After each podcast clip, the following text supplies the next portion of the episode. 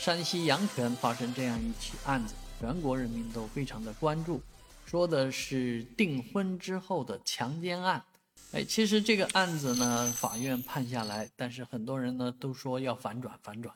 其实没什么可反转的。我觉得这个案子，呃，你婚内强奸都是可以定案的，是吧？更何况仅仅是订婚。而很多人为什么要反转这件案子呢？是因为，呃，这件案子确实是蛮典型的一个案子，啊，是民间特那么多花彩礼啊，这个搞这些订婚啊，这买卖这个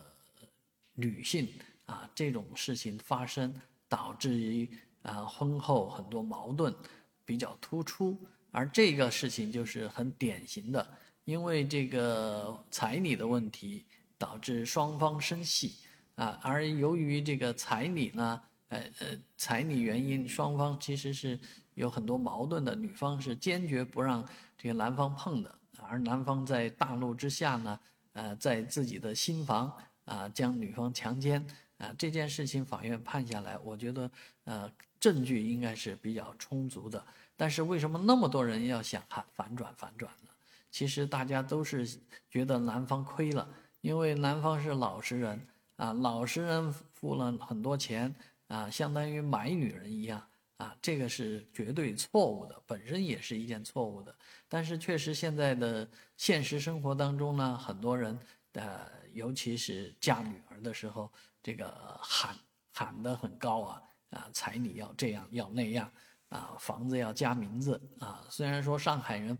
不提倡这个送彩礼啊，收彩礼，但是这个房产上加名字好像也也是一个呃重要的要求吧，但没有达不到就不能结婚。啊，这些事情做法都是非常违反这个人性的，在这样的状况下的婚姻本身也是我觉得是没有意义的。啊，更何况发生强奸这样的事情，那真的没有什么必要说什么反转不反转的。啊，所以法律上的纠纷，呃，争执啊，由法院和律师们去搞啊，法学专家们去说啊。但是从民间来讲，我觉得应该坚决的支持法院的这一次判决。